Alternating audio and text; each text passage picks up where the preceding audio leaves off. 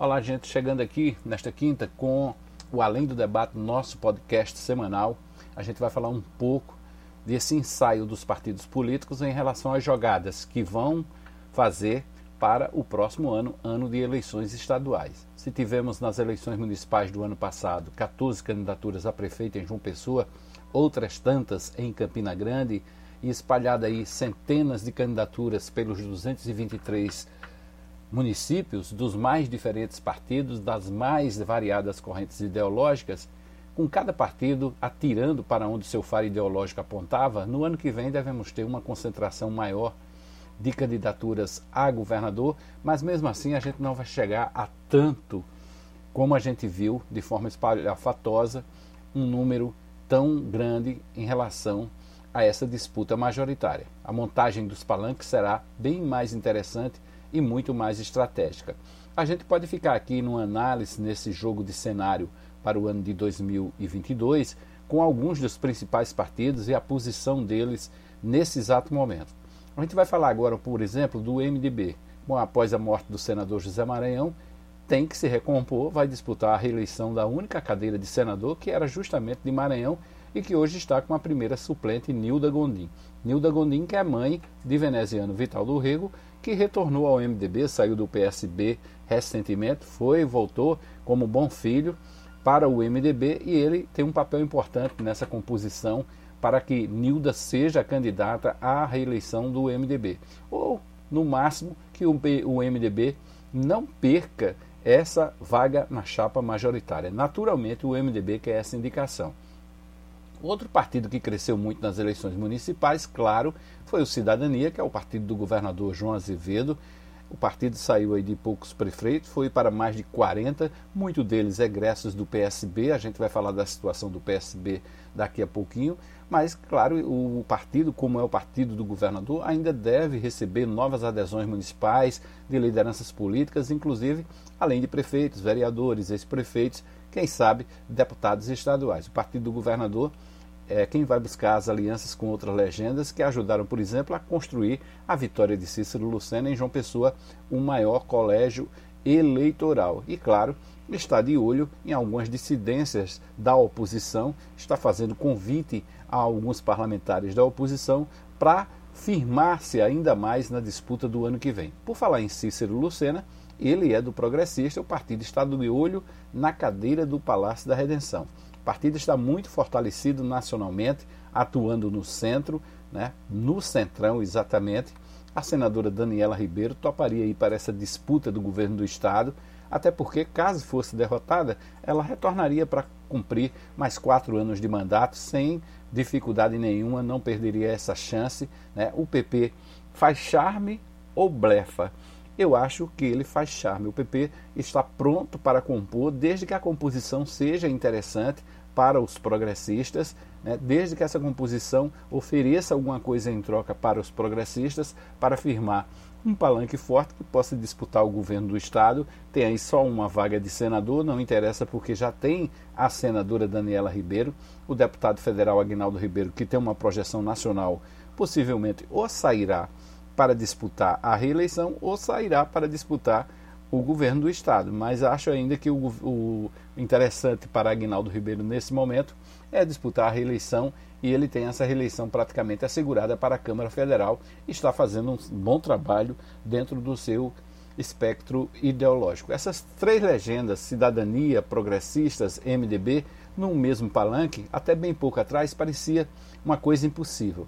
Mas essa aproximação na capital reduz esse fosso entre esses partidos. Você lembre que o MDB já apoiou e já apoia é, João Azevedo na Assembleia Legislativa a partir do seu único deputado titular do mandato, que é Ranieri Paulino. Júlio Roberto, que está na suplência hoje, assumindo interinamente o cargo, o mandato de deputado estadual, também é da base aliada de João Azevedo.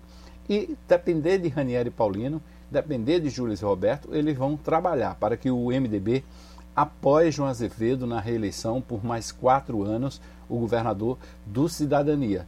E, claro, também não faz nenhuma restrição à chegada do, à chegada do progressista. O problema está na disputa pelo Senado. Se o progressista topar apoiar um candidato é, ao Senado indicado pelo MDB, e aí fica uma situação mais complicada, porque é Nilda Gondim quem está na parada e o progressista tem uma oposição histórica. A família Guinaldo Ribeiro com a família veneziano Vital do Rego tem lá uma, opos uma oposição, uma divergência histórica em Campina Grande. Essa questão local pode dificultar esse entendimento. Agora, ainda também vai depender muito da articulação da estratégia política do próprio governador, que é o líder dessas composições, ele que vai ser o candidato à reeleição. É ele quem vai falar, quem vai dar o tom dessa estratégia. Nós temos do outro lado o PSDB, que é o partido de oposição e fará oposição sem dúvida nenhuma, conta com seu palanque a presença do PSD de Romero Rodrigues e de Bruno Cunha Lima, mas é bom deixar que o ex-prefeito e o atual prefeito de Campina Grande deixaram o PSDB justamente para ter mais liberdade de articulação.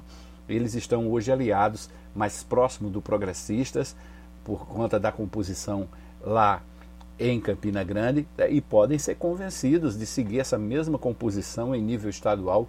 Quem sabe é, Romero Rodrigues está se colocando aí como um candidato à disputa ao governo do estado. Tem um nome lembrado, está percorrendo a Paraíba, começou a percorrer a Paraíba nesse ano com o passar da pandemia, com o fim das restrições, ainda vai aumentar ainda mais essas visitas pelo interior do estado e vai ser interessante observar para onde vão essas duas lideranças políticas de Campina Grande, hoje, sem dúvida nenhuma, muito fortes em Campina, até porque o ex-senador Cássio Cunha Lima está fora da política, já disse que não quer se meter nessas é, negociações políticas. Por enquanto ele está fora, não sei se ele vai aguentar ficar fora como, quando como, por exemplo, quando o seu filho, Pedro Cunha Lima, entrar aí de vez da disputa para valer. Pedro tem interesse sim de disputar o governo do estado, mas sabe que para formar um palanque de oposição a partir do PSDB com o seu nome, vai ter que ter nomes de peso no seu palanque. E aí vai ser a disputa pela noiva da vez, que é o progressista. De um lado, o partido do governador, juntamente com o MDB, do outro lado, o PSDB se tiver o aval do PSD, de Romero e de Bruno, vão também para a disputa com o progressista para trazer o progressista para formar esse palanque a partir de Campina Grande. O PSB do ex-governador Ricardo Coutinho vai orbitar também na oposição, mas o estrago na imagem de suas principais lideranças, com os escândalos da Operação Calvário, não serão relativizados na campanha do ano que vem.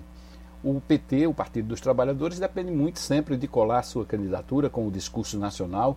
Ninguém sabe ainda quem será o candidato a presidente da República, mas a legenda pode ser mais uma vez tragada pela polarização que tem apostado contra o atual presidente da República. O Jair Bolsonaro ainda vai decidir por qual partido disputa mais quatro anos de mandato. Uma saída dele seria o próprio PSL, seria o retorno de Jair Bolsonaro ao PSL e outro caminho seria o patriota. Ainda não decidiu, mas claro que Jair Bolsonaro tem uma faixa de eleitorado muito forte. O discurso é nacional, é um discurso nacionalizado e essa polarização entre PT e o partido de Jair Bolsonaro pode trazer é, sérios desgastes à esquerda, de uma forma que o, o, o eleitor compreenda de que deve dar uma chance de mais quatro anos ao presidente da República. Outros partidos de esquerda, de centro, de direita, de envergadura média nesse jogo político e de uma estrutura bem reduzida em relação a esses que eu citei aqui, não tem muito para onde ir. Devem se compor com os mais tradicionais em arcos de aliança que a gente já vem assistindo há algum tempo. Então, é, a gente está traçando esse cenário político por enquanto. É claro que ainda é cedo, os políticos, as principais lideranças políticas imaginam que é ainda muito cedo para se falar nisso, mas a verdade é que na cabeça de cada um já corre aí esse mapazinho, esse tabuleiro de xadrez para fazer as jogadas, para tentar chegar no ano de 2022 já com um esboço traçado para onde vai acontecer essa movimentação nesse tabuleiro e vai ser muito interessante, porque algumas peças aí estão em jogo justamente para desfazer o que, o que fizeram em 2020, ou seja, não conseguiram eleger suas principais lideranças políticas pelo interior do Estado, o que formaria uma base muito forte para chegar nas eleições de 2022 sem muita dor de cabeça. É isso aí. A gente volta quinta-feira para trazer aí mais do Além do Debate. Até lá!